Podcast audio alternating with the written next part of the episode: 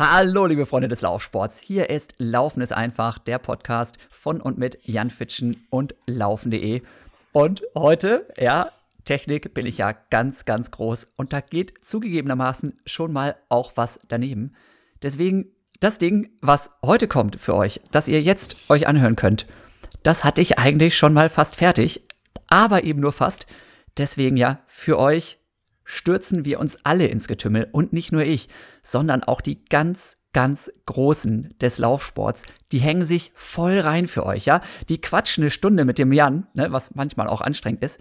Und wenn das nicht funktioniert, dann sagen die, ey Jan, kein Problem, wir machen das einfach nochmal für dich und deine Zuhörer. Und heute Granate also man, man kann einfach nicht mehr erreichen im Laufsport. Man muss es so sagen, ja. Also es, es gibt immer irgendwie, na klar, ja, Bestzeiten aufstellen und hier und da und ich gebe schön damit an, dass ich mal Europameister geworden bin. Jetzt habe ich jemanden für euch am Start, der ist nicht einmal Europameister geworden, der ist nicht zweimal Europameister geworden, der ist zweimal Europameister geworden, dann nochmal Bronze bei einer EM, dann nochmal Silber bei einer EM und vor allem der ganz, ganz große Knaller, Nils Schumann Olympiasieger! Ja, Nils, schön, dass du dabei bist. Hallo Jan, freut mich auch. Ja, krasse Nummer. Ähm, wie gesagt, ich habe es gerade schon kurz angesprochen.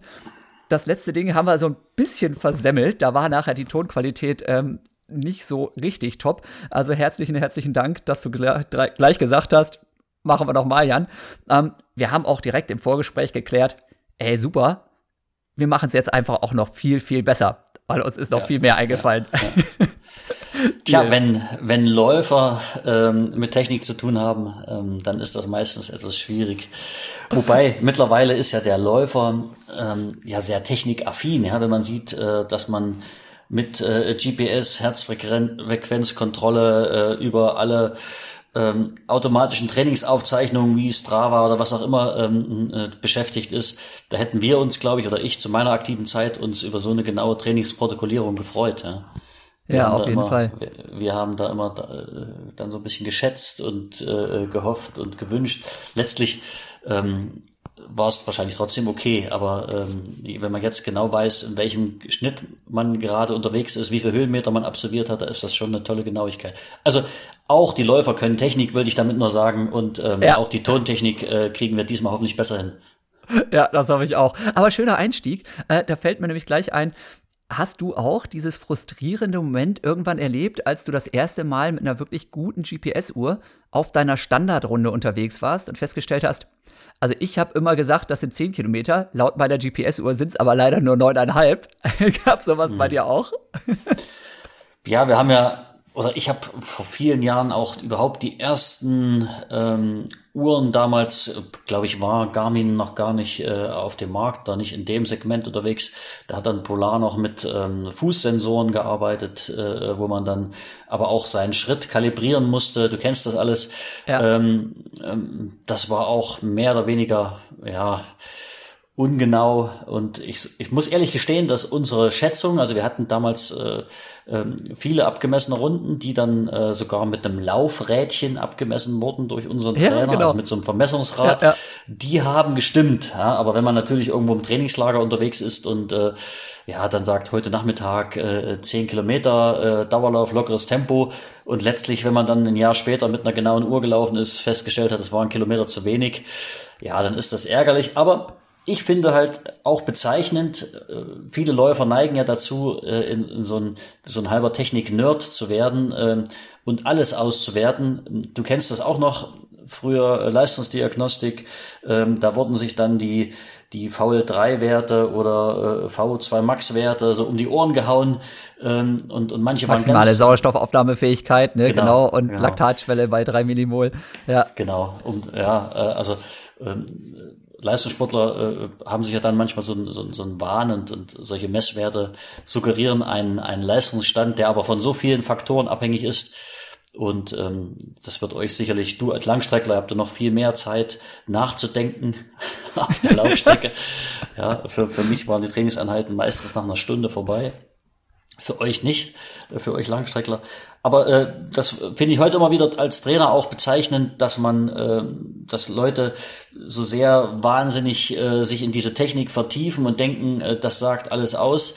Aber tatsächlich das intuitive Laufgefühl, auch die intuitive Einschätzung des, der Geschwindigkeit, der Strecke oder einfach auch mal zu sagen, ach, ich äh, laufe heute eine Kurve eher äh, schon, äh, beende meine Runde ein bisschen eher, das finde ich ganz wichtig. Ja.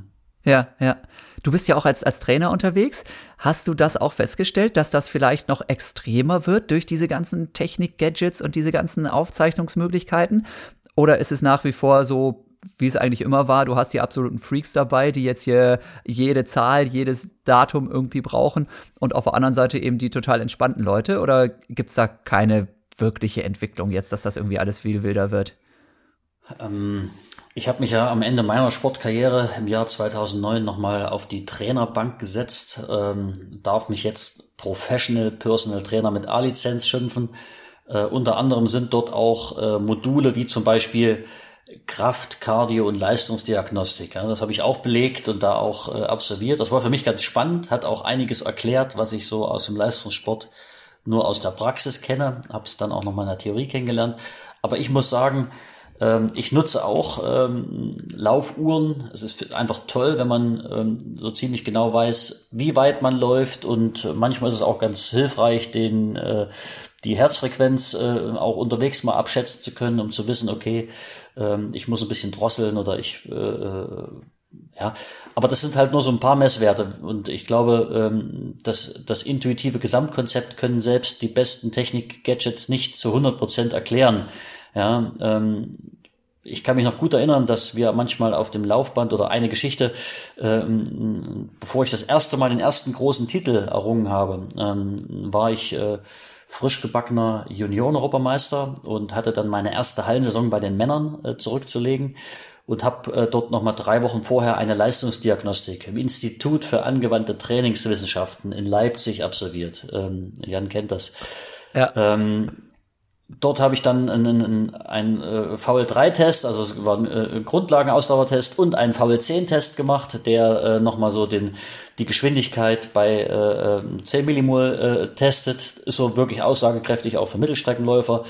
Und die waren relativ bescheiden, die Tests. Und da hat mich dann der Professor zur Seite genommen und gesagt, äh, Nils, du bist jetzt gerade mal 19, ähm, vielleicht kommt das noch bisschen früh mit der Hallen-EM, wart doch noch lieber ein Jahr und mach das nächstes Jahr. Und ich habe gesagt, wie, wie, wieso soll ich jetzt äh, warten? Ich habe die Norm erfüllt, ich bin gut drauf, fühle mich gut, Attacken. Ja, und äh, tatsächlich äh, dann äh, mit Vorlauf, Zwischenlauf und ähm, Finale hat es dann sogar zum Sieg gegen den damaligen Olympiasieger Webjörn Rodal äh, gereicht.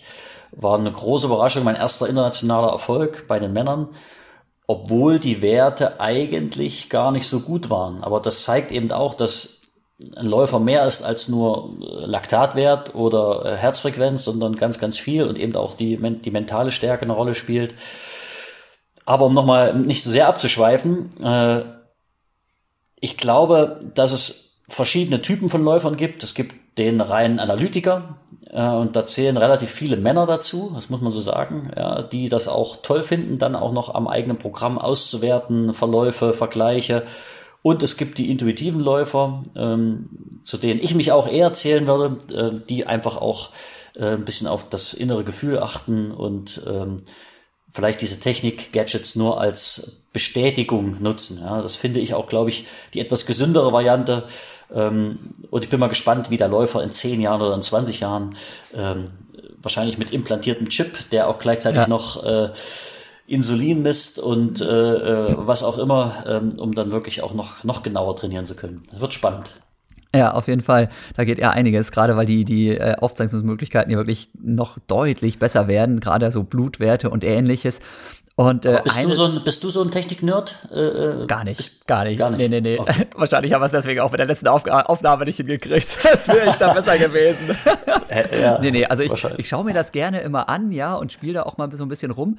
Aber in erster Linie, auch wenn ich irgendwie eine neue Uhr habe, dann möchte ich nicht erst irgendwie eine riesen Bedienungsanleitung lesen und irgendwie 327 Funktionen ausprobieren, sondern dann möchte ich vor die Tür gehen, meine Schuhe zubinden und dann auf den Startknopf drücken, möglichst schnell ja. die Satelliten haben und dann nachher ich finde es ganz witzig, wenn ich dann sehe, ja, jetzt hast du irgendwie da die Schrittfrequenz noch gemessen und die Herzfrequenz und Bodenkontaktzeiten mhm. und ähnliches. Das finde ich schon lustig, aber ich kann mit den Werten nicht so super viel anfangen. Und äh, ganz spannend fand ich auch gerade, wo wir so ein bisschen bei dieser auch Leistungsdiagnostik und Auswertung sind, wie du das erzählt hast. Ich werde auch sehr oft tatsächlich gefragt, lieber Jan, lohnt sich denn so eine Leistungsdiagnostik, so eine Sportanalyse auch für einen Freizeitläufer? Und da bin ich eben auch ziemlich zurückhaltend, ähm, weil ich eben ähnliche Erfahrungen habe, so wie du, dass ich sage, ja, das ist spannend. Und selbst wenn man, muss man wirklich sagen, Institut für angewandte Trainingswissenschaften, das sind die Top-Experten auf dem Bereich in Deutschland. Ja, also mhm. wir haben da auch Leistungsdiagnostik gemacht. Ne? Das sind wirklich mit die besten, definitiv in ganz Deutschland. Und selbst da kommen teilweise seltsame Messwerte dabei raus die nicht wirklich zu dem Leistungsstand vielleicht drei Wochen später passen. So, mhm. und jetzt weiß ich aber eben auch, dass das bei anderen Instituten oder ja, Anbietern von Leistungsdiagnostik manchmal halt noch viel, viel wilder ist. Denn da wird nicht nur irgendwie äh, Leistungsdiagnostik betrieben von Leuten, die vielleicht nicht so super viel Ahnung haben, sondern auch die Empfehlungen sind manchmal da echt katastrophal. Deswegen ist meine Empfehlung, ne, also gerne gleich dein, dein Einblick auch dazu oder deine Einstellung dazu. Ich würde immer sagen, liebe Leute, wenn ihr da Bock drauf habt und findet das spannend, ist auch für einen Freizeitläufer so eine, ja, so eine, so eine offizielle Leistungsdiagnostik eben auch mal spannend. Aber bitte, um Himmels Willen, macht euch nicht abhängig von den Werten, die da rauskommen, sondern hinterfragt das kritisch.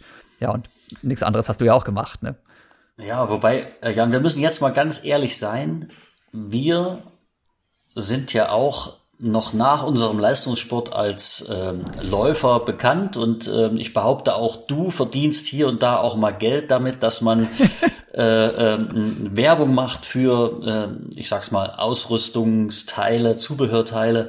Ähm, und ähm, ich sag mal, wir haben uns ja jetzt quasi so ein bisschen geoutet als äh, Intuitionsläufer oder intuitive Läufer, die äh, mhm. die Technik zwar nutzen, aber nicht davon abhängig sind. Theoretisch müssten wir ja sagen, ohne die neueste äh, ähm, GPS-Uhr, ohne den äh, neuesten Tracker ist das äh, Training äh, nur halb so äh, äh viel wert. Aber ich glaube, da sind wir einfach auch ähm, vom Alter her oder was auch immer äh, wahrscheinlich eher die zurückhaltenderen. Und ich, ich sehe das ähnlich wie du, auch was die Leistungsdiagnostik betrifft.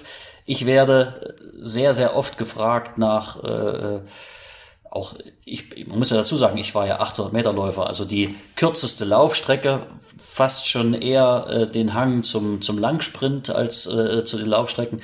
Trotzdem werde ich sehr, sehr häufig gefragt, Nils, äh, äh ich möchte mal einen Marathon laufen, was soll ich denn trainieren? Klar, da kann man natürlich, äh, gibt's ja, äh, das Internet ist ja voll von, von äh, Ratgebern und äh, tollen Trainern, die das auch gut können. Und ähm, man kann natürlich auch ein paar Grundlagen, Sachen dazu äh, aussprechen. Aber äh, ja, letztlich äh, ist dieses Thema immer noch sehr präsent. Das heißt, es gibt immer viele Leute, die einfach Hilfe suchen, Hilfe brauchen und die gibt man auch. Und ich finde es dann schon manchmal hilfreich. Wir bieten bei uns zum Beispiel auch eine, eine ganz rudimentäre Leistungsdiagnostik an, auch äh, noch mit äh, der Laktatmessung. Wir haben zwar auch einen Spiro, äh, äh, aber das spielt eigentlich nicht so eine Rolle. Ich glaube, ich finde so diese Laktatmessung für Volksläufer immer noch mal ganz spannend, dass man sagen kann, man kann Geschwindigkeit, Herzfrequenz und ähm, Laktatwert, also drei Messwerte relativ gut übereinbringen und kann dann eine Aussage treffen ähm, über äh, Ausdauerlauftempo, Entwicklungsbereiche, ja, kann da ein bisschen steuern, aber du hast völlig recht, dann zu sagen, wir machen das wie wir dreimal, viermal im Jahr mit riesigen technischem Aufwand und Auswertung, das ist das Ganze nicht wert, ja. Und wenn man sieht, wie diese, diese, diese Testlabore ausgestattet sind, das sind ja ähm, zigtausende von, von, von Euros, die alleine in das Laufband oder in die, äh, in die Testtechnik fließen.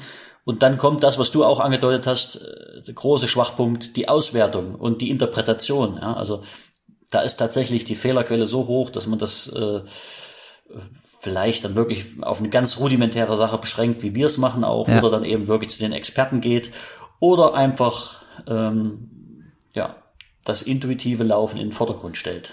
Genau, also das kann, denke ich, das unterstützen halt, ne? aber dieses intuitive Laufen, dieses Körpergefühl, das sollte wirklich bei aller Technik, zumindest wie es im Moment der Stand der Technik ist, sollte das im Vordergrund stehen. Ne? Wenn du kein oh. Gefühl dafür hast, wann was, wo, wie belastet werden muss, dann ja. wird es schwierig.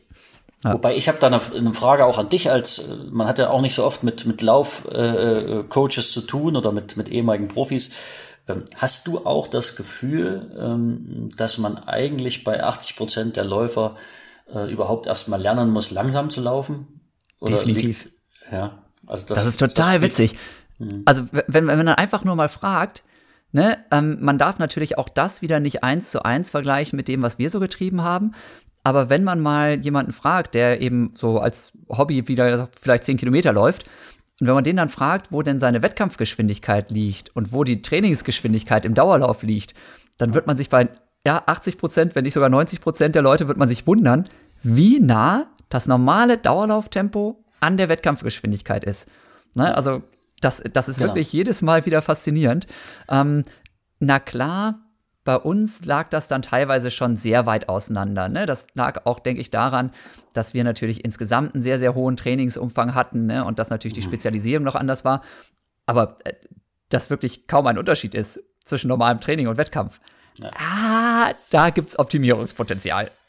Also wenn man zwölfmal die Woche trainiert oder auch mehr als das, dann ist natürlich der Anteil an regenerativem Training deutlich höher. Wenn man nur ja. ein, zwei Einheiten in der schafft in der Woche, dann klar, dann verstehe ich die Menschen, die dann sagen, dann will ich das Gefühl haben, ich bin ausgepowert und habe alles gegeben. Ja. Äh, letztlich ähm, führt das aber eher zu einer ähm, Leistungseinbuße und ich glaube oftmals sogar zu gesundheitlichen Problemen, wenn äh, nahezu 100 Prozent deines Trainings im wettkampfnahen Tempo stattfinden. Ja? Und Absolut. ich glaube, selbst die so wenig trainieren, tun sich dann besser äh, gefallen, wenn sie dann äh, auch den Schwerpunkt des Trainings eher an das langsamere Training äh, verlegen würden. Aber das ist halt ähm, ja immer so dieses Gefühl, es kann nur gut sein, wenn ich äh, völlig ausgepowert im Ziel fast zusammenbreche. Ja? Und ich bin dann immer überrascht, wenn ich dann mit, mit äh, Kunden, die ich noch nicht kenne, dann auch einfach mal loslaufe wie allein die ersten zehn Schritte, in welchem Tempo die stattfinden. Ja, ich bin, ich weiß nicht, vielleicht liegt es auch in den Jahren als Leistungssportler. Äh, ich brauche erst mal so eine Weile, um so ein bisschen äh, ins Tempo reinzurollen, um mich wohlzufühlen. Da fängt man ganz locker an. Und dann höre ich auch oft den Spruch, so langsam kann ich gar nicht laufen. Ja, ja super. also das kennst du auch, das freut mich.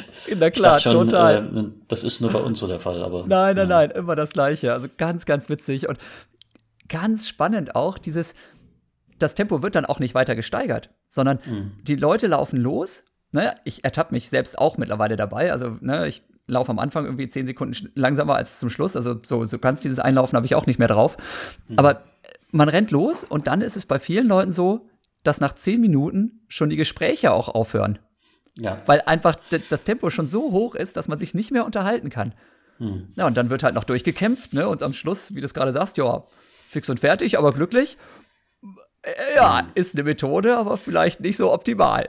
Ja, aber gerade für die, die wenig Lauferfahrung haben, ist das ja immer quasi so ein, so ein Training am Anschlag der Leistungsfähigkeit ja auch eine mentale, totale Belastung. Ja? Also man, ja. man ist völlig erschöpft und dann zu wissen, ach, in zwei Tagen oder in drei Tagen mache ich das nochmal, ja. erzeugt ja eine große, ähm, eine große Hürde. Ja, und ich, wie gesagt, bin dann überrascht, wenn ich mit gerade den Laufeinsteigern dann am Anfang wirklich äh, einfach wirklich nur jogge und immer wieder sage, noch langsamer, noch langsamer, noch langsamer und noch langsamer. Ja. Und die dann sagen, ach, so langsam. Und dann ist plötzlich eine halbe Stunde rum oder 45 Minuten ja. rum und die mussten nicht ein einziges Mal stehen bleiben oder ein einziges Mal gehen, sind völlig überrascht. Ich kann ja doch laufen. Ja, viele haben dann so die Meinung, oh, nach zehn Minuten ähm, geht immer gar nichts mehr. Also das ist eine reine Temposache und wirklich ähm, wahrscheinlich eins der meistgesagten ähm, Themenkomplexe oder Hinweise, die man äh, Laufeinsteigern gibt. Ja, das ist echt phänomenal. Ja. Aber gut, ähm, vielleicht nur mal am Rande. Für mich aber schön zu wissen, dass das äh, bei dir auch so eine große Rolle spielt. Absolut, hundertprozentige Bestätigung. Und oft mhm. ist es auch so, da wundere ich mich dann auch so, dass der Unterschied manchmal zwischen dem, was die Leute machen und dem, was ihnen eigentlich gut tun würde, gar nicht so riesig ist. Also ich habe so in den mhm. Laufcamps zum Beispiel auch schon oft erlebt, naja, dann läuft man halt sieben Minuten und da sind die Leute am Anschlag. Dann mhm. läufst du aber mit denen stattdessen 7 Minuten 20 auf einen Kilometer mhm. und auf einmal erholen die sich in mhm. der Bewegung aktiv und mhm. machen dann genau das, was du gesagt hast, ja, eine halbe Stunde und danach so, ach, das ist ja toll, das habe ich ja noch nie mhm. geschafft. Wegen 20 oder vielleicht 30 Sekunden pro Kilometer, ja, was, was ja überhaupt keine Rolle spielt, ne? Also, faszinierend. Aber jetzt machen wir noch mal ganz, ganz großen Bogen, denn beim letzten Mal haben wir das so schön aufgebaut, so ein bisschen chronologisch hier unseren Podcast. Und das möchte ich eigentlich dieses Mal auch wieder mitkriegen. Weil du hast mhm. eine ganz, ganz krasse Entwicklung gemacht als Sportler einfach. Und das ist, glaube ich, was, was ich einfach unseren, unseren Podcast-Hörern heute auch nochmal mitbringen möchte. Also wir haben jetzt schon über Technik-Gadgets und wir haben schon über Trainingsphilosophien gequatscht. Und glaube, da haben wir in ganz, ganz vielen Sachen eine sehr ähnliche Einstellung. Unser Werdegang als Sportler war aber tatsächlich sehr unterschiedlich. Bei dir war das ja so, ne, dass tatsächlich durch deinen Papa dir diese sportliche Karriere ja, nicht vielleicht in die Wiege gelegt wurde, ne, aber dass das schon sehr früh angefangen hat, alles bei dir, ne, so mit der Sportorientierung, auch wenn es nicht direkt Laufsport war am Anfang. Mhm. Erzähl doch noch mal so ein bisschen wirklich, wie ging das und wie, wie kam das, dass du auch so, so mega schnell durchgestartet bist, ne? Also andere Leute, die, die träumen ihr Leben lang vom, vom Olympiasieg und du bist mit 22, stehst du da auf dem Olymp, mhm. ne, so, bäm. Mhm. Was, was war der Weg dahin? Das liegt vielleicht auch ein bisschen an der Strecke. Ähm, die Mittelstrecke, die 800 Meter, ist halt eine Strecke, die kannst du schon sehr früh äh, ziemlich schnell laufen, glaube ich. Aber tatsächlich ähm, war es immer schon mein Ziel, Läufer zu werden. Also ich habe ähm, seit frühester Kindheit eigentlich ähm, ja mit, mit, mit sechs Jahren das Fußballspielen begonnen und zeitgleich aber auch ähm, Läufe bestritten. Ich bin ja noch ein Kind der DDR. Das heißt, habe meine, meine ersten elf, zwölf Jahre in der DDR verbracht äh, vor der Wende. Und da war natürlich der Stellenwert des Leistungssportes ähm, wobei in, in, in so, sowohl in Ost- als auch in Westdeutschland, glaube ich, noch ein, ein ganz anderer, aber äh, gerade DDR ist natürlich berühmt gewesen für ja eine, ein schon fast fanatisches äh, äh, Verhältnis zum Leistungssport. Und das hat sich natürlich auch durch eine sehr frühe Sichtung, durch ein sehr frühes Training äh, ausgezeichnet. Äh, ob das gut ist oder nicht, das ist eine andere Frage. Ähm, für mich persönlich, mein Vater war selbst äh, Trainer des Trainingszentrums für Leichtathletik in meiner Heimatstadt in Bad Frankenhausen. Das ist ein kleines Örtchen in Thüringen. Und dieses Trainingszentrum der Leichtathletik hat die besten äh, Sportler der Region bekommen. Es war eine Ehre, dort teilzunehmen. Ja. Und das sind dann so dritte, vierte, fünfte Klasse gewesen quasi die Vorbereitung oder erste Förderstufe des Leistungssportes. Und äh, die habe ich natürlich auch durchlebt, sogar schon etwas früher, ähm, da ich äh, ja auch schon als kleiner Steppke bei meinem Vater mitgegangen bin und dort mittrainiert habe. Und ähm, äh, er hat eine, ein Erlebnis, äh, hat er mir noch geschildert. Ähm, das heißt, es gab damals äh, immer große Crossläufe und das war auch äh, mein Einstieg in, in den Lauf, war da über das Crosslaufen äh, großer Crosslauf im Bezirk Halle. Das war damals äh, unser, unser, unser Bezirk und dort haben die acht äh, Neunjährigen ihren erst durften das erste Mal daran teilnehmen und ich selbst auch. Teilnehmerfelder von 100 bis 150 Kindern war dort äh, nicht unnormal. Und äh, mein Vater fuhr jedes Jahr dorthin mit seinen besten äh, Läufern. Und wenn dort mal jemand dabei war, der unter die besten 15 oder sogar unter die ersten 10 gekommen ist, dann war das immer ein Riesenerfolg. Ja, und ich hatte damals schon äh, in meiner äh, Heimatstadt, in der Umgebung so ziemlich alles gewonnen, was zu gewinnen gab und äh, bin dann eben das erste Mal auch mit zu diesem Bezirkscross gefahren. Und mein Vater hatte so ein bisschen Angst, dass mein äh, ja, starkes Selbstbewusstsein oder erhöhte Erwartungshaltung vielleicht auch zu einer sehr schmerzhaften ähm, Erfahrung führen würden und hat mich dann vor dem Rennen nochmal zur Seite genommen, hat gesagt, Nils, äh, bitte tu mir doch einen Gefallen und äh, ähm, lauf nicht ganz vorne, halt dich ein bisschen zurück und vielleicht kannst du es schaffen, äh, unter die besten zehn zu kommen. Das wäre ein riesen, riesen Erfolg. Boah, und ich habe ihn dann nur angeschaut, völlig verwirrt und habe gesagt, Papa, ich will doch gewinnen. Wieso soll ich jetzt nur Zehnter werden oder ja oder mich zurückhalten? Ja, und da schwante ihm schon, dass das äh, schwierig werden würde. Aber ich bin dann wirklich, äh, äh, und das war so mein Einstieg in den, in, den, in den Sport, der mir noch bewusst ist. Ich bin dann halt von vorne weg das, das Rennen gelaufen und habe das äh, die Führung dann bis ins Ziel nicht mehr abgegeben. Und, äh, also gleich am Start volle Möhre losgeballert ja, und gesagt, so Freunde, jetzt seht mal zu ja, wer Kinder in dem Alter hat, äh, da ist ja. nicht viel mit Taktieren. Ja, da wird ja. äh, losgelaufen, so schnell man kann und wer am längsten durchhält, kommt als erster ins Ziel. Das ist mir gelungen und mein Vater hat mich dann in den Arm genommen und war auch wirklich äh, sehr sentimental gerührt, weil das war für ihn so ein Zeichen, ach, der, der Junge, der äh, ähm, könnte mal ähm, Läufer werden. Ja, und so ging meine Entwicklung los und ähm, das hat sich dann so weiter fortgesetzt. Wobei ich muss dazu sagen, ich bin niemals an die Sportschule gegangen. Ja, also ich war damals äh, gerade zur Wendezeit hätte ich wurde ich zur Sportschule nominiert, aber da war alles wirklich sehr im Umbruch und deswegen habe ich meine Laufkarriere eigentlich zu Hause in meinem beschaulichen Örtchen in Bad Frankenhausen gestartet. Mit Unterstützung meines Vaters natürlich, der mich auch weiterhin betreut hat. Aber dann habe ich immer schon auch mal ähm, zur großen Trainingsgruppe äh, nach Erfurt äh, geschielt. Da hat dann mein später, spätiger Trainer Dieter Hermann schon eine Laufgruppe gehabt. Der durfte ich mich anschließen und so ging dann eigentlich der Wechsel ziemlich nahtlos. Aber ich muss ehrlich sagen, ich habe mein Abi ähm, noch zu Hause fertig gemacht, äh, an einer ganz normalen Schule. Ähm, und ich glaube auch, das ist tatsächlich möglich, dass man als Läufer ähm, eben nicht schon mit zwölf Jahren hochleistungssportlich trainieren muss, sondern da wirklich auch viel Mehrwert legt auf Entwicklung koordinativer Fähigkeiten, auf äh, dieser grundkonditionellen Faktoren, ohne da jetzt zu speziell zu werden. Ja. ja. bei dir ja dann auch viel durch Fußball und ähnliches, ne? dass du parallel auch eine Zeit lang einfach noch andere Sachen gemacht hast. Ähm, hat dir, glaube ich, auch unheimlich geholfen, ne? dass da auch diese, diese Antrittsfähigkeit und sowas nochmal speziell immer mit drin hattest. Ne? Ja, ich äh, glaube, das ist ganz wichtig. Ähm, wir haben ich muss mal sagen, ähm, ich habe dreimal die Woche Fußball trainiert oder zweimal die Woche Fußball trainiert und dreimal die Woche Leichtathletik und dann am Wochenende meistens noch ein Spiel oder ein Wettkampf. Das heißt, ohne zu spüren, Alter? ja, das ging eigentlich los mit ähm, ja sechs, sieben, acht Jahren, äh, dass fast täglich äh, Sport getrieben wurde, aber eben sehr vielschichtig. Wow. Ja, äh, ja ich muss sagen, meine Jungs sind heute nicht anders. Ich habe äh, mein Großer ist zwölf und mein Kleiner acht äh, und die äh, sind beide Fußballer, beide Sportler, äh, laufen auch.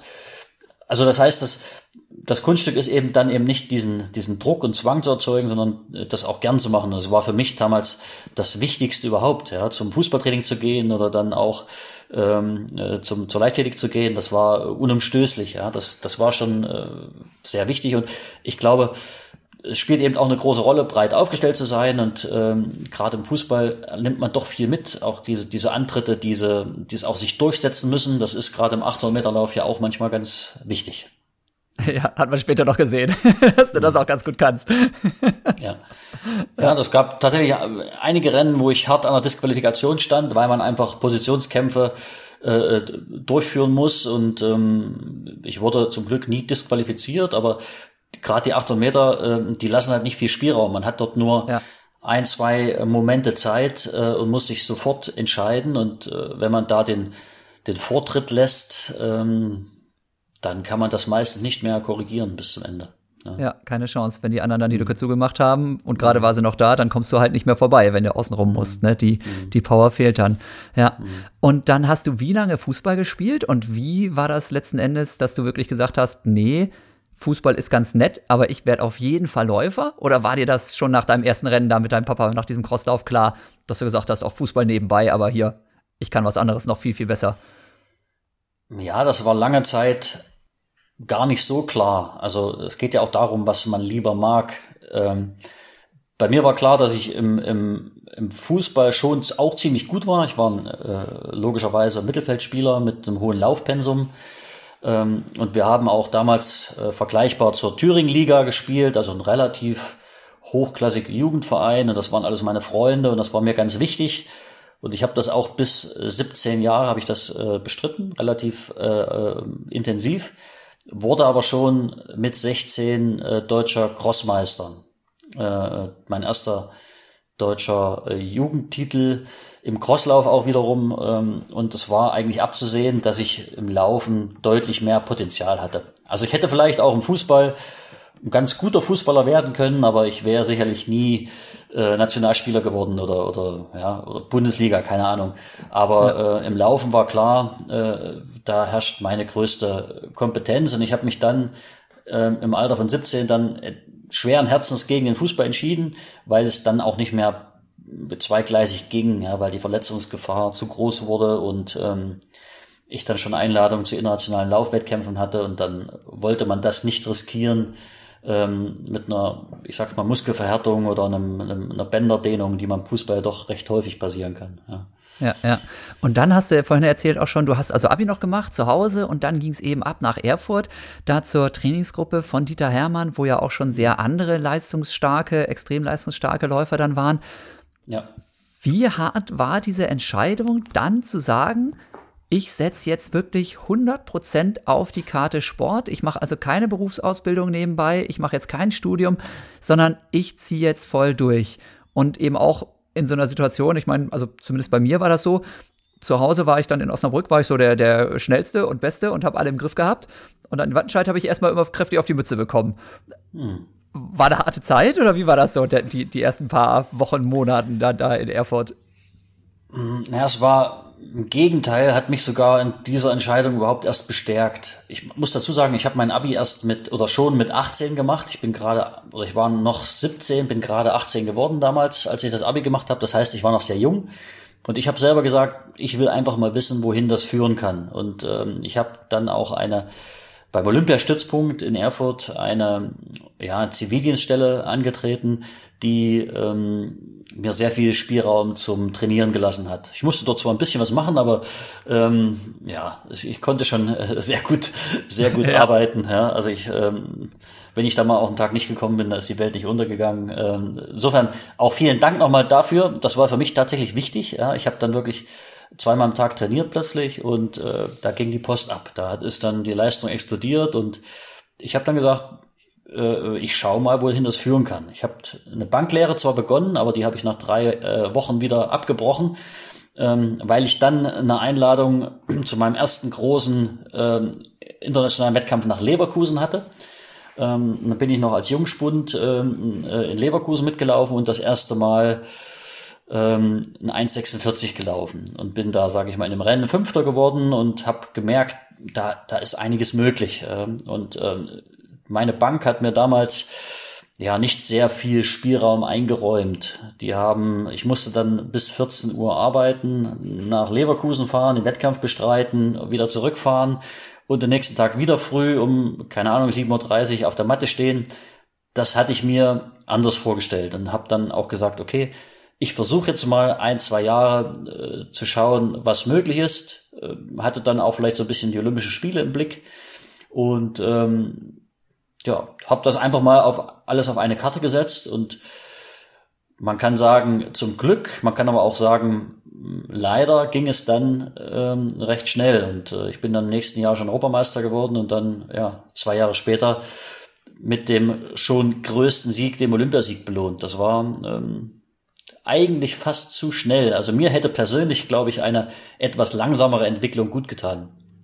Das kann man so sagen, aber da man ja nie weiß, ob sowas dann auch funktioniert, äh, glaube ich, wäre es äh, ziemlich vermessen, jetzt zu sagen, ah, anders wäre besser gewesen oder alter ja, Schwede. Ja. Ich glaube nicht, dass wir jetzt irgendeinen Zuhörer dabei haben, der nicht sagen würde, auch Olympiasieger wäre ich wohl auch gerne geworden. Und wenn das dann mit 22 ist, wäre das auch in Ordnung gewesen. Ja, das ist, man nimmt, was geht und man denkt natürlich, du kennst das ja im, im Lauf auch nicht darüber nach, was das bedeutet.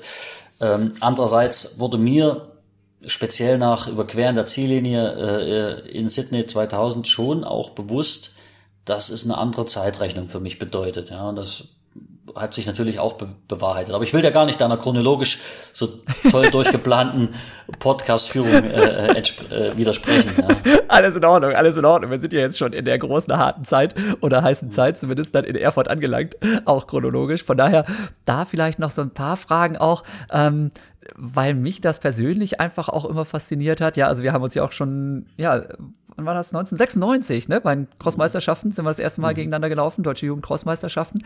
Und da fand möchtest ich. Du auch erwähnen, Beispiel, möchtest du das Ergebnis auch erwähnen? Äh, Jan? Das möchte ich, das möchte ich. Das habe ich aber schon zehnmal gemacht. Also, liebe Leute, ja, ihr kennt das vielleicht, ja. Vielleicht gibt es bei euch so einen Local Hero, der irgendwie mal, keine Ahnung, den Marathon unter drei Stunden gefinisht hat und so ein richtig cooler Typ ist oder vielleicht zwei Stunden 30 und so, ne? Und wenn man diese Leute, ja, wenn man die einmal geschlagen hat, das ist so geil, ja. Und ich kenne so viele Leute, die mir immer erzählen, lieber Jan, da habe ich dich weggehauen, da habe ich dich weggehauen, da habe ich dich weggehauen. Also ich, ich muss so viele Rennen verloren haben in meiner Karriere, das ist faszinierend. ne? und, und ich habe eben auch eins von diesen Rennen, wo ich meinen richtig krassen Typen weggeballert habe. Ja, ein einziges so richtig geiles Rennen. Crosslauf-Europameisterschaften Jugend in Hamburg 1996. Hinter mir kam Nils Schumann ins Ziel. Yes! ja, das war äh, tatsächlich, das war eine, wir, wir, haben damals relativ viele harte Crossläufe bestritten und ich als äh, Mittelstreckenläufer musste das auch äh, mitmachen. Das war einfach wirklich eine gute, eine gute Schulung und das waren, waren das nicht sogar deutsche Meisterschaften? Das waren deutsche Meisterschaften, ja. Das die hatten sie so ein bisschen genau. in den Herbst verlegt, weil die im Frühjahr ausgefallen waren und so irgendwie ja, ja.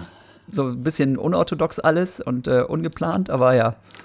Und ich, das Lustige ist, ich bin ja ins Ziel gekommen als Zweitplatzierter und ähm, mein Trainer hat mir dann zum Sieg gratuliert. Ich sage, Trainer, ich bin gar nicht, ich habe gar nicht gewonnen. Da war noch einer vor dir. Der hat dich gar nicht gesehen. Du bist da durchgeschlüpft. Du hast dich aus diesem Pulk, der da die ganze Zeit gelaufen ist, befreit, ohne dass äh, das äh, so richtig ernst genommen wurde und bist dann fulminant, äh, hast diesen, diesen Vorsprung ins Ziel gerettet. Und das war schon, ähm, da habe ich dich das erste Mal tatsächlich wahrgenommen und auch schmerzhaft wahrgenommen, muss ich ehrlich gestehen. Also, da, die, diesen Sieg habe ich ungern aus der Hand gegeben, aber das war, da hast du schon gezeigt, dass du eben ähm, auch zu höheren Berufen bist, lieber Jan. Ja, Dankeschön, Dankeschön. Also ich hatte das so gar nicht auf dem Schirm. Wir sind da hingefahren, damals eben kleiner Verein da aus Osnabrück, Osnabrücker Turnerbund mit unserer Chaotentruppe. Mein Bruder noch mit dabei und hier noch ein Kumpel und da noch ein Kumpel.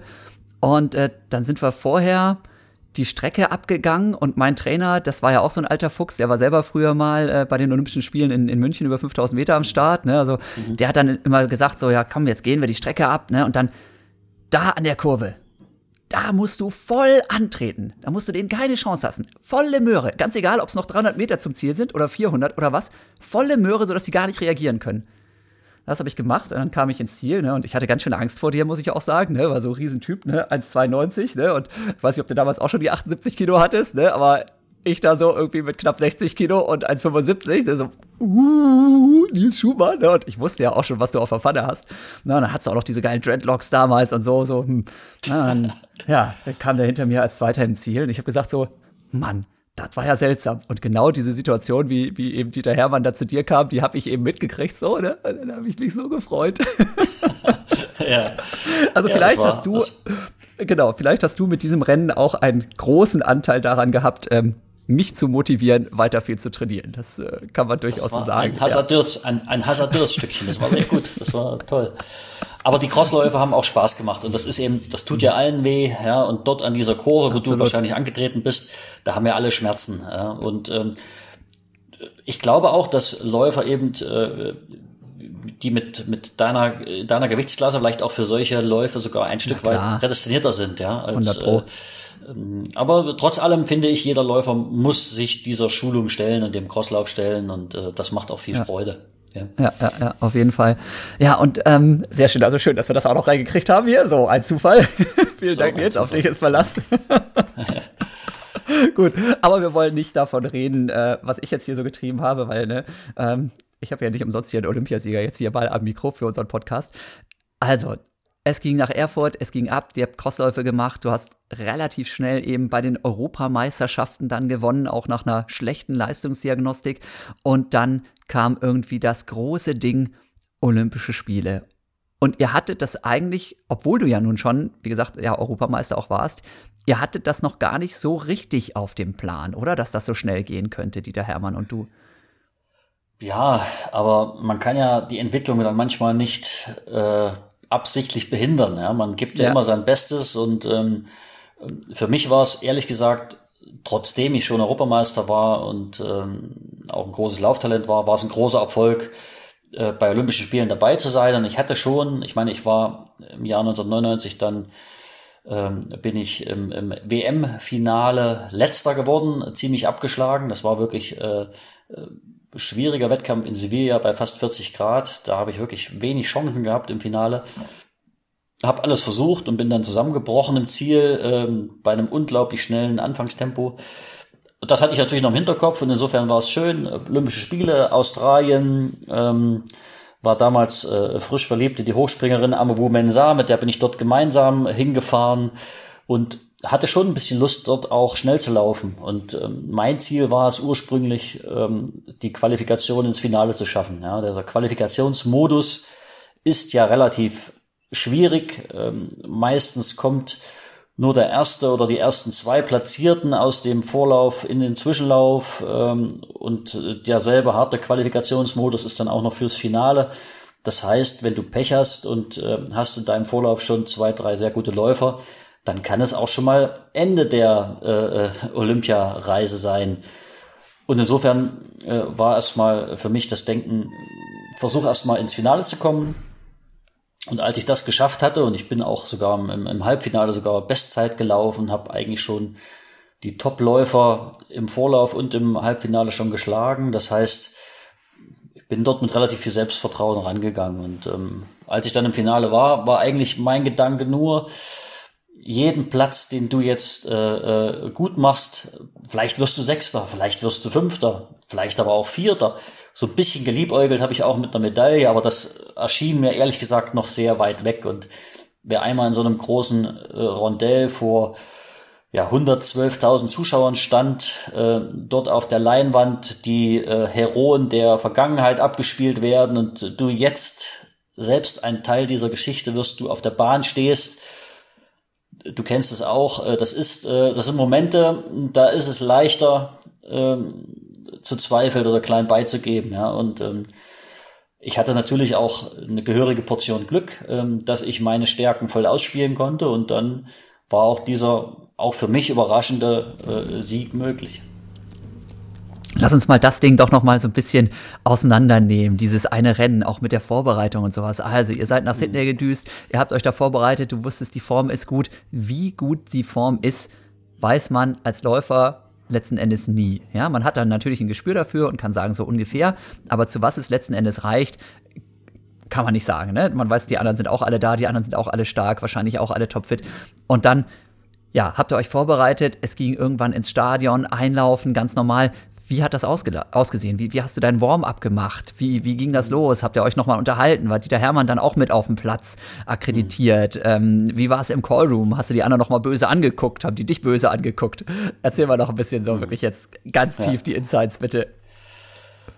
Äh, grundlegend muss man sagen, dass äh, ein Olympiajahr immer ein besonderes Jahr ist. Ähm, das heißt, die Aufmerksamkeit oder die Bereitschaft der Trainer, der Athleten, alles zu investieren, ist nochmal etwas höher. Und ich hatte schon in diesem Jahr gemerkt, es herrscht eine besondere Spannung. Ich hatte auch schon gegen, gegen Juri Bosakowski bei der Hallen-EM äh, in, in, in Belgien äh, verloren, dort den zweiten Platz belegt. Er hat gewonnen. Ähm, habe auch schon in, in einigen guten Top-Rennen auch mal ein paar gute Plätze erreicht, aber ähm, es lief noch nicht ganz rund. Und ich habe mich dann mit meinem Trainer zusammen entschieden, komm Nils, ähm, du musst für dieses Jahr alles opfern. Äh, das heißt, ich bin dann mal wirklich sechs Wochen am Stück nach Kenia geflogen. Äh, ich glaube, es war sogar über die Weihnachtszeit. Ähm, wir haben ähm, dann auch noch mal zwei Wochen völlig abgeschieden in, in, in Oberhof trainiert. Das heißt, ich habe mich aus vielen Wettkämpfen auch rausgenommen, die auch lukrativ waren. Ja, ich habe große äh, Wettkämpfe mit hohen Startgeldern dann auch sausen lassen, um einfach zu sagen, ich ordne alles diesen, diesen Olympischen Spielen unter. Und ähm, das hat mir schon gut getan, weil ich war damals äh, ja relativ leicht abzulenken und äh, dieses, diese Fokussierung war für mich wichtig. Tja, und dann ging es endlich ähm, nach Australien und ähm, alle waren ganz verbissen und ich war eigentlich total happy, weil, wie gesagt, ich war mit meiner damaligen Freundin, konnte zusammen hinfliegen, wir waren frisch verliebt. Das sah mein Trainer übrigens gar nicht gern, äh, der dann die ganze Zeit äh, mit Argus-Augen darauf geachtet hat, dass ich nicht zu viel Zeit mit ihr verbringe, denn äh, ja, ein, ein guter ein guter Sportler ähm, fokussiert sich und hat dann keine Zeit für Freundinnen und so ein Scheiß. Ja? Also das war dann so seine Einstellung und ähm, gab dann auch einen ziemlich Knatsch kurz vorher, als er mich dann äh, eines Frühs äh, erwischt hat, wie dann ähm, die Amaru äh, früh heimlich aus meinem äh, Zimmer rausgeschlichen ist. Das war für ihn dann ja schon fast ein Grund, wieder abzureisen, aber er hat sich zum Glück äh, wieder beruhigt und wir haben dort trotz allem sehr gut trainiert. Ich habe dort noch eine unglaublich gute äh, äh, Testtrainingseinheit äh, gemacht in Brisbane ähm, ähm, und bin eigentlich voller Selbstvertrauen äh, zu den Olympischen Spielen gefahren und habe dann auch im, im Vorlauf und im Zwischenlauf ähm, das Gespür gehabt, du kannst eigentlich jeden schlagen. Und ich hatte auch so diese innere Stimmung, die ich hatte, an mir muss man erstmal vorbeikommen. Ja, das äh, hilft schon sehr viel, wenn man von sich selbst so äh, voreingenommen ist. Du wirst mir vielleicht recht geben, der Sportler muss auch so einen leichten Hang zur Arroganz auch haben, zum, zum teilweise auch leicht übersteigerten Selbstvertrauen. Das ist manchmal ganz hilfreich, ja, wenn man da anfängt und äh, an einem zweifelt, das ist dann der falsche Moment. Ja. Was bei Olympia auch schwierig war, es gab dort sehr lange Core-Room-Zeiten, sehr lange Wege zu den, äh, zu den einzelnen äh, Aufrufen. Ja, also äh, wir mussten uns, glaube ich, 45 Minuten vor dem eigentlichen Start dann schon äh, dort äh, sammeln und diese Zeiten waren dann sehr, sehr lang und das ist dann schwierig. Äh, wann wärmt man sich auf? Was kann man noch äh, in den Katakomben machen? Das kennt jeder Profi. Das ist dann der Moment, der auch oftmals über so ein Rennen gut entscheiden kann, wenn man in so einem ganz kleinen Räumchen mit seinen sieben Konkurrenten sich direkt gegenüber sitzt und ähm, jede kleine Schwäche wird bewertet, man schaut sich in die Augen, man schließt die Augen, wie auch immer. Und da werde ich nie vergessen, ähm, Juri Borsakowski, damals noch sehr jung, hat dann vier Jahre später gewonnen, die Olympischen Spiele in Athen. Der war damals, glaube ich, noch gerade 19 geworden, hat sich mitten in diesen Core Room gelegt, auf den Rücken, hat die Arme, Beine weit von sich gespreizt, die Augen geschlossen und hat dann ja, auch dadurch so ein Stärkesignal ausgesendet. Alle sind um ihn drumherum gegangen, haben zum Teil mussten sie über ihn drüber steigen und er war völlig unbeeindruckt, ruhig, fokussiert. Das war schon ähm, beeindruckend. Allerdings mich hat das jetzt nicht beeindruckt. Ja, ich ähm, wollte dann einfach so schnell wie möglich auf die Bahn und Teil dieser äh, olympischen Geschichte werden. Und dann ging es an die Startlinie endlich. Hattest du dann eine Renntaktik oder hast du gesagt, ey, pass mal auf, Leute, mein Kick ist so stark, da müsst ihr erstmal gegen ankommen, weil es ist ja so, also dieser Juri Bosakowski zum Beispiel hatte so die Taktik ganz oft, dass er sich ganz hinten einsortiert hat, sich aus allen Schlägereien da rausgehalten hat und zum Schluss einfach mega marschiert ist. Das klappt aber nur bei den wenigsten. Ne? Also normalerweise, wer so ganz weit hinten ist, schafft den Weg nach vorne nicht mehr. Das heißt, hast du gesagt, so, ich muss an Position 2 oder ich muss an Position 4 oder ich gucke erstmal und äh, was mache ich in der ersten Runde, was mache ich in der zweiten Runde? Hattest du da eine Strategie? Ich hoffe, ich langweile jetzt nicht mit, mit, mit Laufstrategien, aber äh, gerade dabei. aber wir sind ja hier im richtigen Podcast, deswegen. Ähm, äh, kann man da ruhig ein bisschen langweilen. Es ist im Gegenteil sogar recht interessant. Die 800 Meter ist ja eine äh, Strecke, die so in dem Bereich äh, ja, Langsprint, Kurzzeit, Ausdauer liegt. Es werden sehr hohe Laktatwerte produziert. Und wenn man sich dann mal so Rennverläufe anschaut, dann sind, ähm, gibt es immer so, gerade im Geschwindigkeitsverlauf, ähm, am Start einen sehr starken Anstieg. Und ähm, danach, äh, bis auf vielleicht wenige kleinere Zacken nach oben, gibt es eigentlich einen kontinuierlichen Geschwindigkeitsabfall. Ja? Ähm, das heißt, man läuft ein relativ hohes Tempo los, hält das eine ganze Weile und wird dann eigentlich langsamer. Und das merkt man auch, in fast allen Rennen ähm, sind die zweiten, die zweite Hälfte ist deutlich langsamer in der Regel. Ja. Trotzdem man scheinbar einen Endspurt äh, dort noch abliefert. Aber wenn man auch sich da die äh, Geschwindigkeitsverläufe anschaut, ist das eigentlich nur ein Kampf gegen die Ermüdung. Ja. Der, der am wenigsten schnell langsamer wird, äh, äh, hat den schnellsten Endspurt. Das heißt, es ist wirklich so ein, so ein zweischneidiges Schwert. Und der Juri Borsakowski hat das damals sehr gut gemacht. Er ist eigentlich nur gleichmäßiger gerannt als alle anderen. Das heißt, er hat sich am Anfang ein Stück weit zurückgehalten, als das Tempo höher war, konnte dann aber noch etwas mehr zulegen oder ist weniger schnell ermüdet, als die anderen schneller langsamer wurden. Und das ist eigentlich ein großes äh, Geheimnis im 800-Meter-Lauf, was eigentlich aber kein Geheimnis ist. Es ist aber schwer, sich so diszipliniert äh, zu oder das, das Rennen so diszipliniert zu gestalten. Und ähm, mir war klar, dass ich nicht diese Disziplin hatte, hinterher zu laufen und im Endeffekt zu hoffen, dass alle langsamer werden und ich dann vorbeilaufen kann, sondern ich wollte schon irgendwo die, die Fühlung zur Spitze mithalten. Und äh, meine Hoffnung war es, auf die Zielgerade zu kommen und dann noch Kraft zu haben. Ja, das heißt, man, man kennt das Gefühl, klar, jeder ist äh, nach 700 Metern äh, sehr erschöpft und müde und die Beine brennen. Aber ist man entweder, wie man so schön sagt, festgefressen. Das heißt, äh, kann man wirklich äh, gerade so noch die Beine heben oder hat man noch äh, die Chance äh, zu agieren? Äh, hat man noch die Chance, nochmal ja, einen, einen schönen Schritt zu laufen? Und ähm, das war so ein bisschen meine Stärke. Ich konnte relativ schnell nochmal äh, so, so, so, so ein Umschalten, ein härterer Schritt und äh, bis zum Ziel durchziehen. Das war auch mein Ziel für, für, für dieses Rennen. Das heißt aber auch, dass die anderen nicht zu schnell laufen dürfen. Ja, also ich habe vorher auch schon Rennen absolviert, die liefen unter 50 Sekunden die ersten äh, 400 Meter. Ähm, das habe ich auch ein paar Mal versucht. Äh, das war extrem schmerzhaft und äh, hat niemand mehr Sportqualitäten. ja. ja. Und bei diesem Rennen hatte ich das Glück, ich, dass ich schon gegen alle Läufer im Vorlauf und Zwischenlauf gelaufen bin und alle so ein bisschen verunsichert waren. Keiner so richtig wusste, äh, was können wir machen. Ja, und äh, der André Bucher, der in diesem Rennen auch als Jahresschnellster äh, mit unterwegs war, wusste, dass er keinen sehr guten Sport hat. Er wusste aber auch, wenn er sich allein ganz vorne an die Spitze stellt und das Tempo hochhält, dass er davon auch nicht profitieren würde. Ja, weil es so viele gute Läufer waren. Wir waren ein unglaublich ausgeglichenes Feld. Und äh, das war so ein bisschen mein Glück. Ähm, der André hat seine Taktik geändert und hat, äh, er ist immer jemand, der das Rennen entscheiden muss, bevor es in die Zielgerade geht, ja, weil er nicht so ein guter Sportler war. Und ähm, er hat äh, sich für einen Langsprint entschieden. Ähnlich wie du es so magst, Jan, ähm, wollte er die letzten 300 Meter in einem unglaublichen Steigerungslauf äh, quasi alle anderen abschütteln. Dafür war das Tempo auch relativ niedrig. Wir sind die erste Runde in 53,6 durchgelaufen, also ein sehr moderates, fast schon langsames Tempo für einen 800 Meter Lauf. Aber ich werde dann nie den Moment vergessen, als das Tempo nach 500 Metern, also 300 Meter vom Ziel, plötzlich unglaublich schnell wurde. Also es war äh, ein Ruck, der durchs Feld ging, ähm, den, wo ich auch so einen kurzen Moment das Gefühl hatte, das kann ich nicht schaffen. Das, das ist zu schnell. Ich kann nicht da dranbleiben. Aber der Moment währte wohl nur wenige Zehntel und dann hatte ich das Gefühl, okay, jetzt habe ich die Geschwindigkeit, jetzt kann ich da dranbleiben. Und wenn du den Moment einmal geschafft hast, dass du da an den Führenden dran bleibst und noch locker bist und noch Kraft hast, dann war das gut. Und dann hatte ich Glück. Es gab vor mir eine kleine Rempelei. Ähm, zum Leidwesen vom André Bucher, der in den Innenraum abgedrängt wurde. Ähm, der Italiener Andrea Longo, der Verursacher war, wurde dann auch disqualifiziert nach dem Rennen.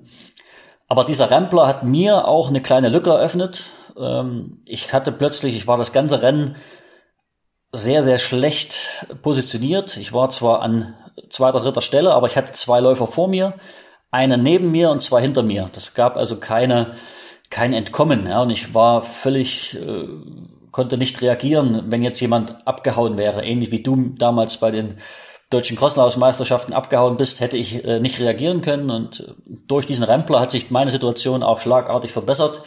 Plötzlich hatte ich freie Fahrt nach vorn konnte mich gut in richtige Position schieben. Und dann, ja, war's, waren wir schon auf der Zielgerade. Und dann äh, werde ich auch nie vergessen, wie man äh, auf diese riesige Wand von Blitzlichtgewittern zuläuft. Ähm, und mir ist dann auch wirklich 30 Meter vom Ziel bewusst geworden, es ist niemand mehr vor mir. Äh, plötzlich war ich äh, allein, habe auch rechts und links in den Augenwinkeln niemand mehr wahrgenommen. Und dann ist zum ersten Mal in mir der Gedanke hochgekommen, Nils, du kannst Olympiasieger werden. Ja? Und dann wollte ich es auch werden und äh, habe nochmal alles mobilisiert, bin aber auch ein bisschen fest geworden. Ja? Habe dann schon auch ähm, mit einer äh, Jubelpose übers Ziel gerannt und das war dann nochmal relativ eng. Ja? Es waren dann nur, nur 600 Sekunden und ähm, ja, einfach Wahnsinn, dann auch äh, in diesem Stadion eine Ehrenrunde laufen zu dürfen und äh, für mich auch ein totaler Überschwang der Gefühle. Ja? Auch dann das langsame Begreifen, was jetzt passiert ist. Ja? Und gerade mit 22 an der ersten Olympiateilnahme war das schon äh, beeindruckend. Und ja. ja.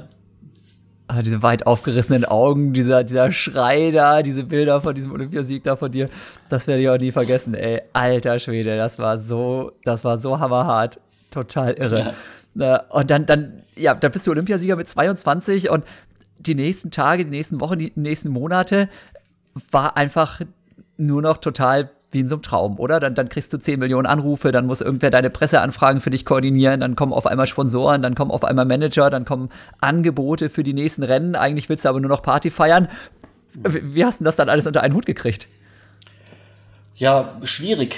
Mir war schon relativ schnell, schon relativ schnell klar, ähm, dass diese Seite auch eine, äh, oder diese Medaille eine Kehrseite hat. Ähm, das ging schon damit los, dass ähm, ich danach gar keine Zeit hatte, mit meiner Freundin oder mit meinem Coach oder mit meinen Freunden zu feiern, sondern ich musste äh, zur Pressekonferenz, zur Dopingkontrolle, bin da erst spät der Nacht überhaupt im Olympischen Dorf äh, ähm, gewesen, konnte meine Freundin auch damals gar nicht sehen. Die hatte dann am nächsten Tag ihre, ihre Qualifikationswettkämpfe.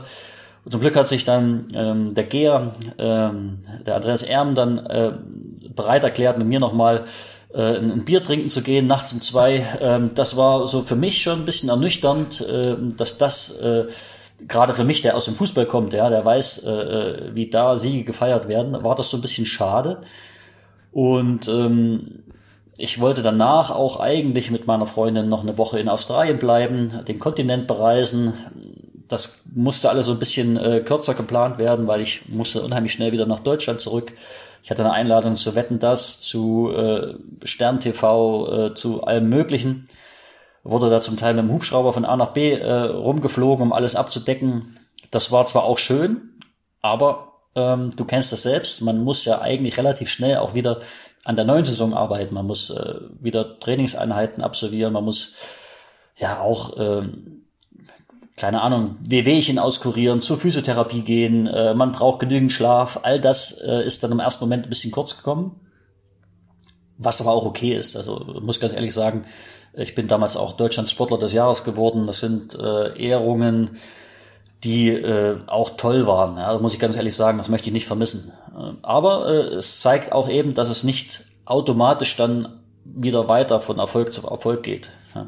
Ich weiß nicht, ob das bei dir äh, äh als Europameister äh, dann auch nervig war oder ob das noch ein, ein Maß hatte, wo man sagt, oh toll, das äh, ehrt mich und äh, zerstört mich nicht. Also es hat mich zerstört, aber das lag eher an mir selber. Ähm, wir sind tatsächlich nämlich nach meinem, nach meinem Lauf da noch feiern gewesen, mit dem André Pollmecher dann damals auch zusammen, kennst du ja, auch noch. Und äh, das, war, das war ziemlich witzig. Aber ich bin dann immer so ein Weichei. Das heißt, ich habe mir erstmal eine schöne dicke Erkältung eingefangen und hatte dann eben auch noch eine Schniefnase und irgendwie vielleicht auch durch den einen oder anderen Cocktail irgendwie keine Stimme mehr. Und dann hieß es eben am nächsten Morgen so, jetzt aktuelles Sportstudio und da saß ich und äh, habe ich konnte kaum reden, ja. Mhm. Ähm, mhm. also meine Saison war im Prinzip danach beendet und ich habe nichts mehr auf die Kette gekriegt, aber es war ganz schön. Meine Frau, also damalige Freundin, jetzige Frau, äh, durfte mitfliegen zu diesen ganzen Veranstaltungen und Hubschrauber war es nicht, ne? Also noch alles deutlich eine Nummer kleiner als bei dir. Ähm, aber diesen Spagat mit irgendwie jetzt weiter trainieren und weiter leistungsfähig sein, habe ich überhaupt nicht auf die Kette gekriegt. Keine Chance. Mhm. Ja, das ist tatsächlich auch schwierig und das war auch für mich das große Problem. Mein Trainer, der aus der, ich sag's mal, alten DDR-Schule kam und nichts von Sponsor oder äh, Management oder Presse gehalten hat, ähm, für den gab's nur Training und Laufen und sonst nicht viel, war es natürlich unverständlich, äh, äh, dass dieses ganze Medienhype äh, dann auf mich eingeprasselt ist. Und ich hatte dann auch direkt nach dem Sieg mehrere äh, Management-Agenturen, die sich da drum ja fast schon geprügelt haben. Wer hat jetzt den, den besten Deal, den er mir anbieten kann, damit ich bei Ihnen unter Vertrag komme? All diese Dinge haben mich damals eigentlich mehr genervt. Ich wollte eigentlich nur laufen, ja, muss ich ganz ehrlich gestehen. Und äh, es ist toll, wenn man auch äh, damit gutes Geld verdient und ein schickes Auto fährt, aber das kam für mich eigentlich immer erst zweitrangig, muss ich ehrlich gestehen. Ja. War das auch dann tatsächlich ein Problem? Weil, ähm, ja, Riesending, 22, aber eben nicht jetzt wirklich so gefestigt im Leben, dass man jetzt weiß, wie man mit so einem, so einem Erfolg dann auch umgehen kann. Ne? Und eigentlich mhm. braucht man jetzt jemanden, der wirklich auch auf einen aufpasst. Das war dann eher schwierig, ne? weil, wie du ja gerade sagst, dein Trainer, der, also ein Trainer ist für einen Sportler in dem Alter nicht nur Trainer, sondern auch Berater, auch Vaterfigur, auch alles, ja. Auch mhm. Dieter Hermann hat ja unglaublich mhm. viel bei euch auch getan, einfach neben dem Training. Mhm. In dem Bereich kannte er sich jetzt auch einfach überhaupt nicht aus. Und du auch nicht. Wie, wie ist das dann gelaufen? Also, dann, dann kommen irgendwelche Manager an und dann kriegst du Startgelder und sonst was. Und ich nehme an, dann hast du gutes Geld verdient. Ich weiß nicht, war das, war das sechsstellig oder war das direkt siebenstellig? Keine Ahnung. Ne? Ähm, kannst du mir gerne erzählen, musste aber nicht.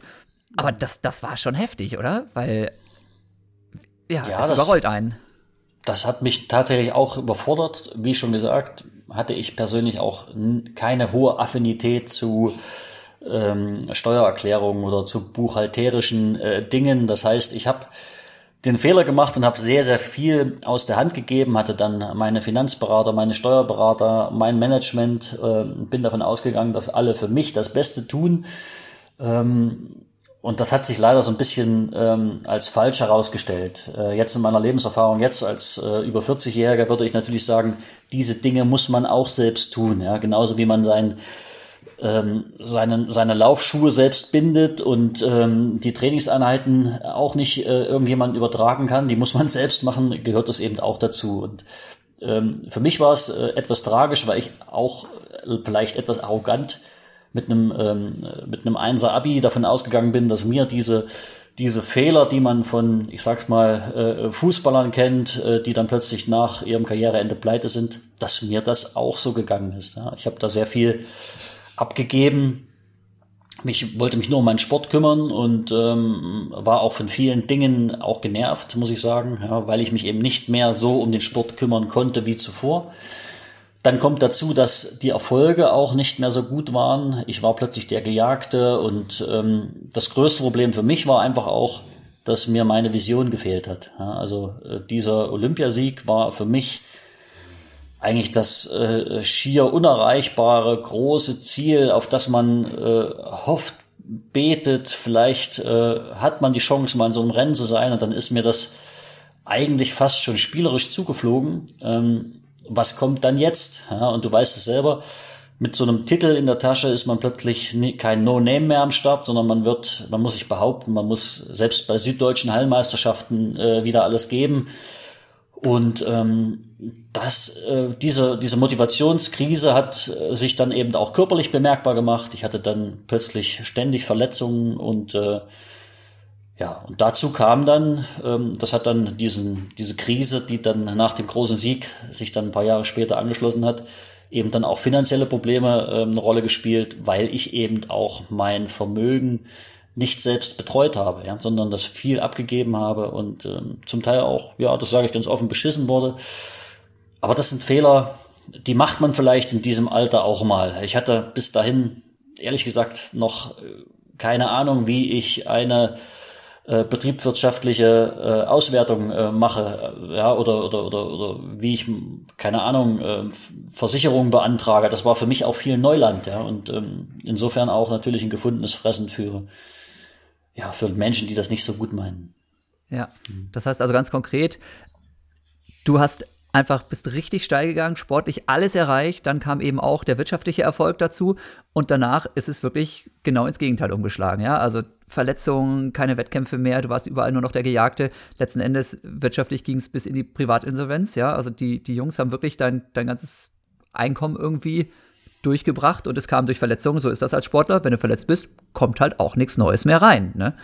Da ist nichts mehr mit Sponsorengeldern und Antrittsgeldern es hat sich schon über ein paar Jahre erstreckt. Ja. Ähm, hm. Ich bin direkt nach dem Olympiasieg, natürlich, ich bin dann im, im, Jahr darauf bei einer Weltmeisterschaft in Kanada Fünfter geworden und, und auch äh, zwei Jahre drauf in München bei einer EM äh, nochmal Dritter geworden. Das ist jetzt auch nicht so schlecht, aber es ist natürlich nicht mehr vergleichbar. Und ich muss ehrlich gestehen, mir ist es auch immer schwerer gefallen, mich wieder für, für das Training zu motivieren, äh, äh für die Wettkämpfe zu motivieren. Und das kann man eben nicht aus dem Handgelenk schütteln. Ja. Das ähm, kennt jeder Profi.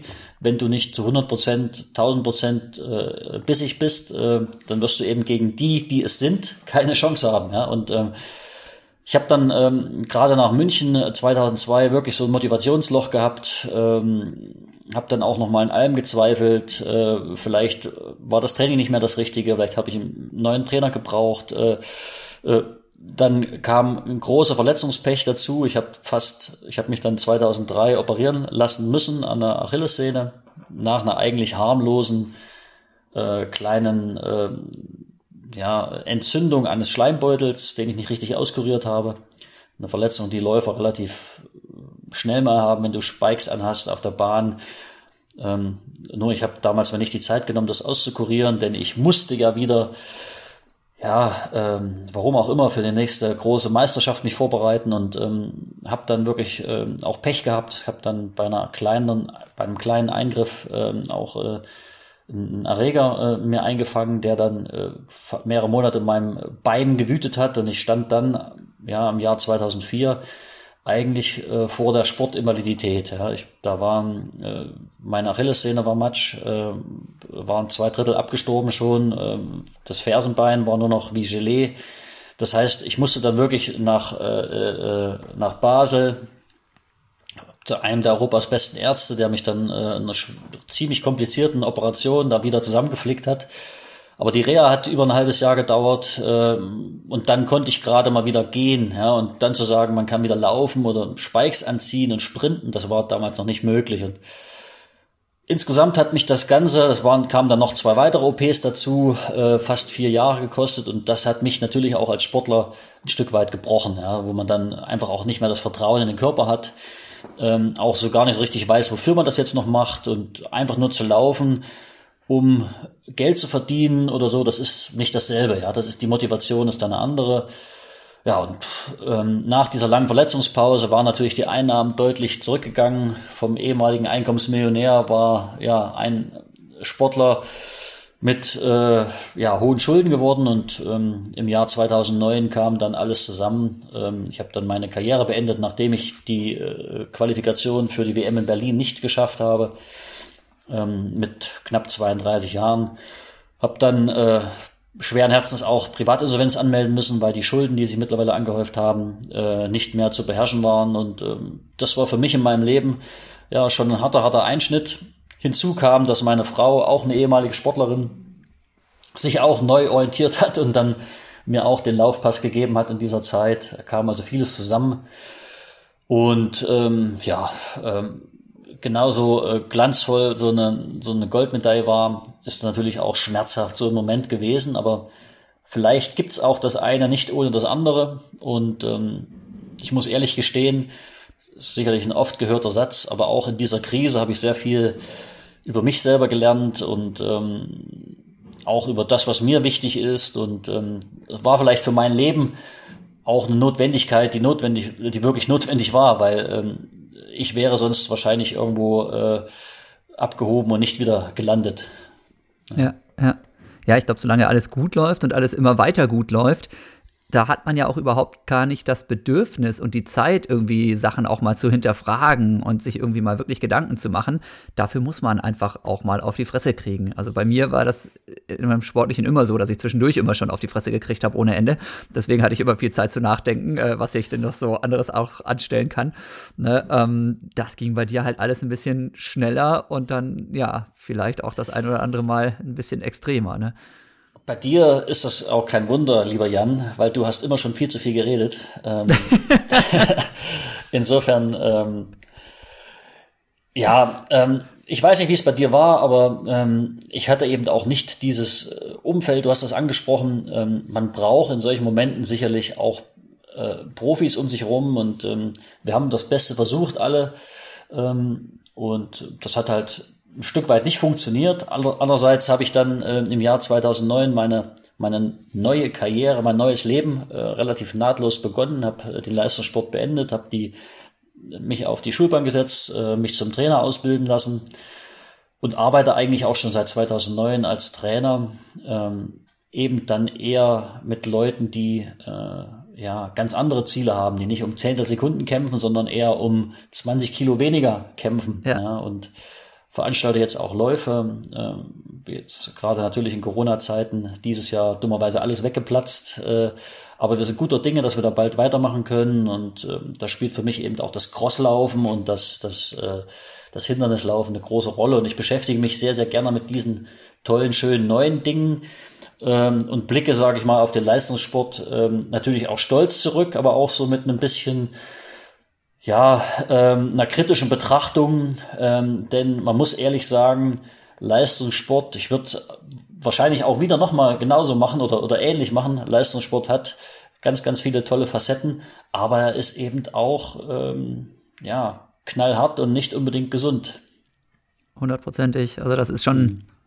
ziemlich extremes Business auch. Ne? Also ich glaube, dass man wenn man vorher wüsste, was da alles auf einen zukommt im Leistungssport, dann würde man es wahrscheinlich gar nicht machen, sondern man, man, wächst ja so Schritt für Schritt da rein, ne? Und dann kommt immer ein bisschen was Bekloppteres dazu und noch ein bisschen was Bekloppteres dazu und noch eine Trainingseinheit und noch ein bisschen mehr Verzicht. Mhm.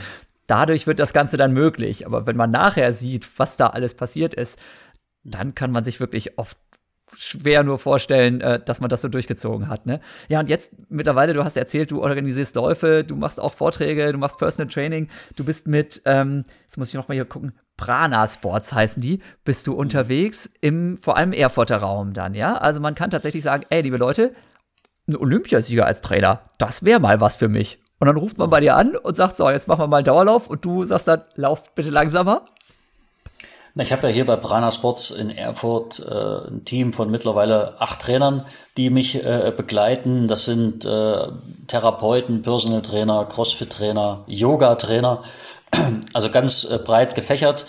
Und äh, unser, unser Thema ist es halt wirklich, ähm, die, die individuelle oder die Leute individuell zu betreuen im 1 zu 1 Training, was auch jetzt ja gerade in Corona-Zeiten ähm, eigentlich so das Einzige ist, was noch funktioniert. Da, wo alle Fitnessstudios zu haben, äh, können wir oder kann ich mit meinem äh, Personal Training Team ähm, zumindest noch etwas arbeiten. Ähm, ja, das macht viel Spaß. Ähm, wir haben natürlich mit Menschen zu tun, die ähm, zum Teil gesundheitliche Probleme haben, die äh, beruflich sehr aktiv sind, die ähm, viel Stress haben, wenig Zeit, sich mit äh, Training und Gesundheit oder Ernährung zu beschäftigen. Und da sind wir natürlich ein toller Partner und ähm, es, es ist total schön.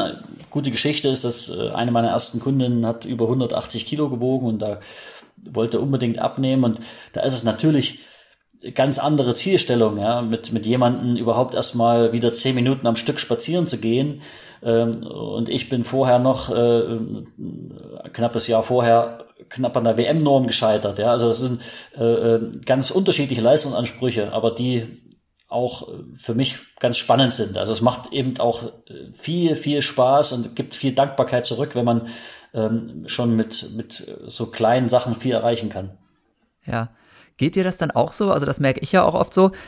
Letzten Endes machen wir vielleicht nicht, nicht unbedingt was anders als andere Trainer oder andere Motivationskünstler, aber durch diese durch diese sportliche Vergangenheit hat oft das eigene Wort vielleicht ein bisschen mehr Gewicht und es fällt einem ein bisschen leichter, auch die Leute dann zu motivieren zu sowas.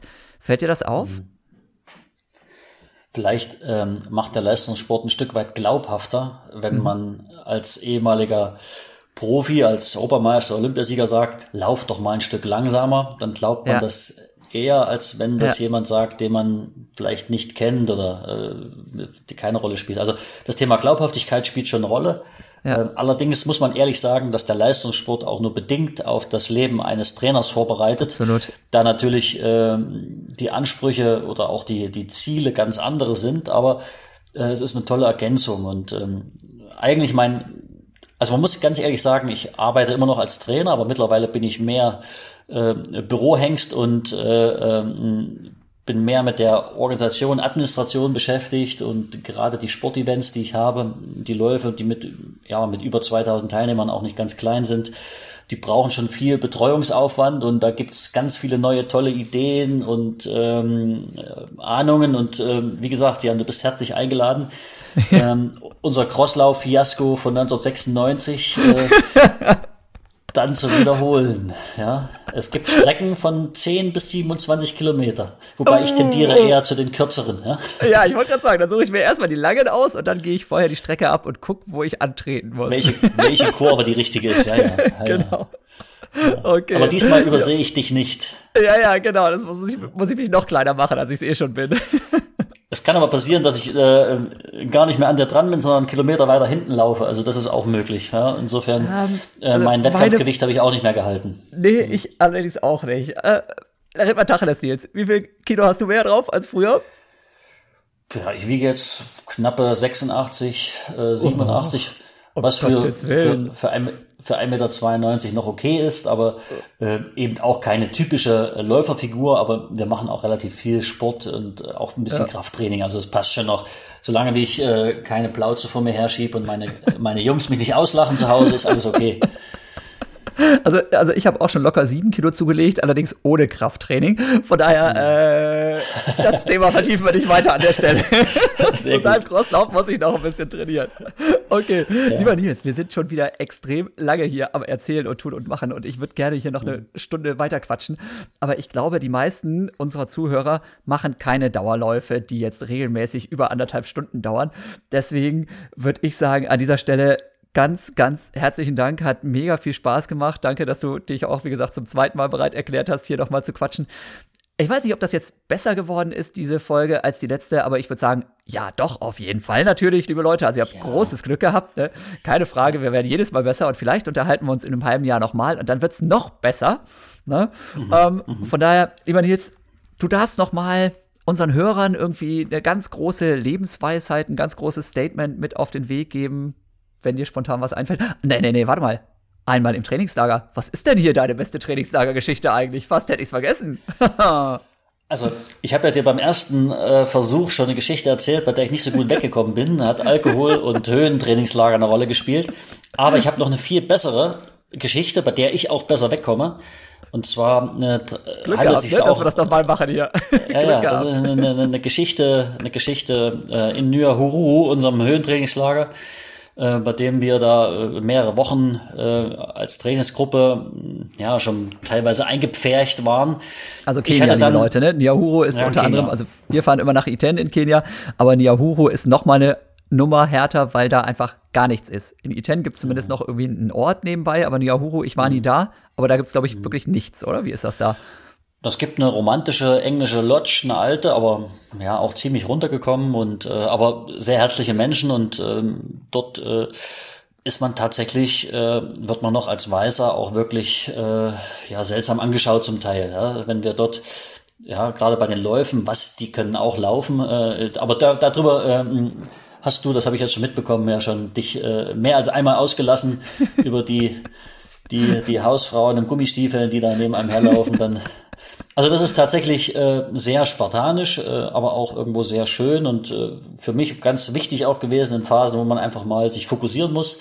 Ähm, das heißt Training, Essen, Schlafen, viel mehr ist da nicht.